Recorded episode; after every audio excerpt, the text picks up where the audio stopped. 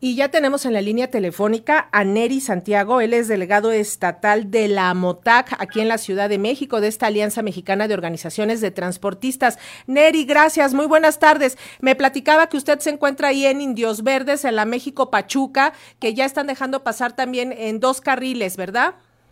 Sí, de hecho el compromiso con el gobierno de la Ciudad de México es de que, y con gobierno federal, que están atendidas las quejas, que el transporte de carga y turismo solicitan. Con gobierno federal mencionan que sí va a haber este, las mesas, pero esperemos si nos den respuestas, que ya no sigan pateando el bote como lo vienen o como lo, siguen haciendo, de solo escuchar, escuchar, escuchar y no atender de lleno la problemática que piden los transportistas. Y con gobierno de la Ciudad de México que se deje de extorsionar y sancionar a los transportistas con multas carísimas que es imposible pagar.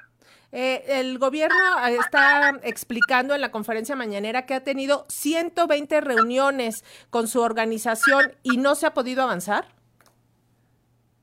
El mismo presidente lo dijo, 120 reuniones que no se ha hecho nada. Eh, desafortunadamente él mismo lo, menciona.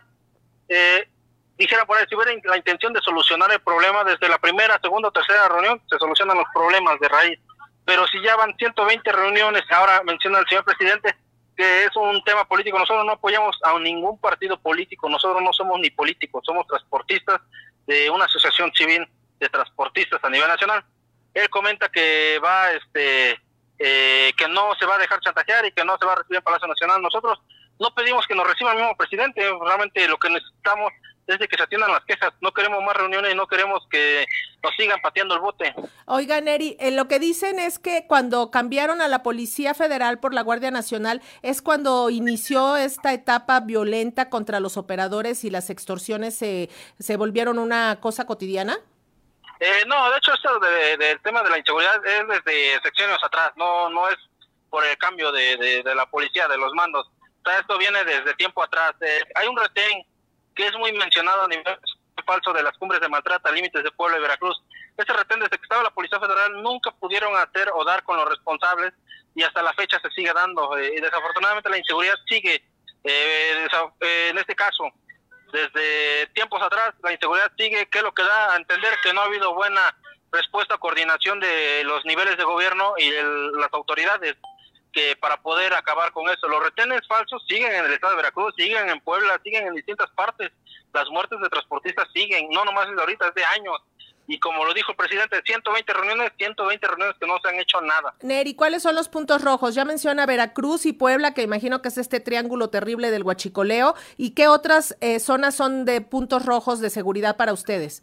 Estados, puntos rojos, Estado de México, este, Puebla, Hidalgo, Guerrero ya está sumando Guerrero en tema de asaltos en las carreteras, este Guanajuato, San Luis Potosí, Querétaro, Aguascalientes, Zacatecas, Tamaulipas, prácticamente todo lo que es la zona centro, sur y Pacífico. Oiga, Neri, ¿y por qué cree que cambió el modus operandi? Si antes nada más se robaban las mercancías o se llevaban el tráiler, pero liberaban a los choferes, ¿por qué ahora esta hazaña de asesinarlos?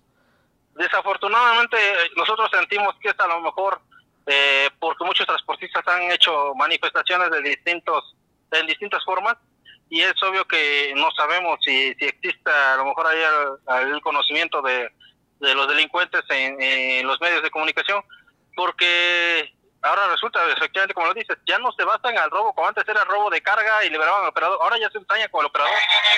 Hay unas situaciones en las que los operadores han quitado los órganos, que fue una situación ahí en la carretera México-Puebla, este, le quitaron un riñón al transportista por asaltarlo y lo dejaron botado. Afortunadamente y gracias a Dios el transportista sigue eh, con vida, pero eh, a qué grado ya hemos llegado, a que la delincuencia es más organizada que la misma autoridad. Oiga, en el asunto de la Ciudad de México dice que una vez que entran a la capital también sufren la extorsión de la policía, o sea, les está revisando todo y, y se deja, bueno, los extorsionan a ustedes.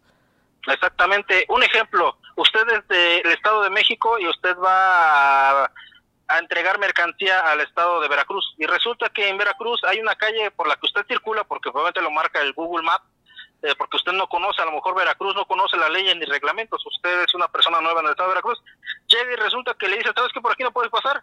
Y eh, por el hecho de que te metiste aquí, la infracción va de 100 a 300 sumas por circular por carriles centrales. Ejemplo, México-Puebla, que circula por carriles centrales, obviamente la misma autopista te mete a los centrales, no hay ningún letrero restrictivo, llegas, eh, están gastando los, los elementos de tránsito y seguridad ciudadana a los transportistas, éntrale con tres mil, cuatro mil, cinco mil pesos o te hago la infracción.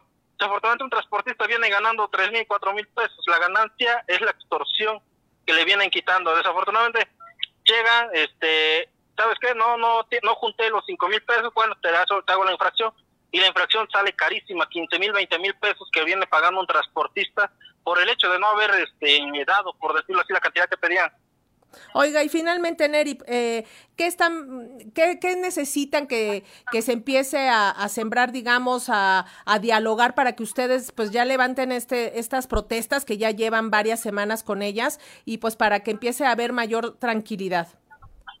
Que realmente atiendan, que respondan y den respuestas favorables para todo el transporte. No solamente vayan a escuchar, porque si a usted ahorita la asaltaron, eh, la extorsionaron y usted dice, oye, necesito que atiendas este problema porque estos elementos de tránsito están sancionando, están cazando y están extorsionando a los transportistas, este, le dicen, ¿sabes qué? Vente, vamos a platicar, platican, es que mira, hay normas, hay leyes, esto, lo otro, ah, denuncien, se han denunciado y los elementos siguen igual. ¿Qué va a quedar, qué va a quedar eh, por hacer de usted? Este, ¿Sabes qué? Veo los mismos elementos, siguen extorsionando, siguen abusando. Pues yo ya, me reuní con ellos, pero no me dieron ninguna respuesta favorable.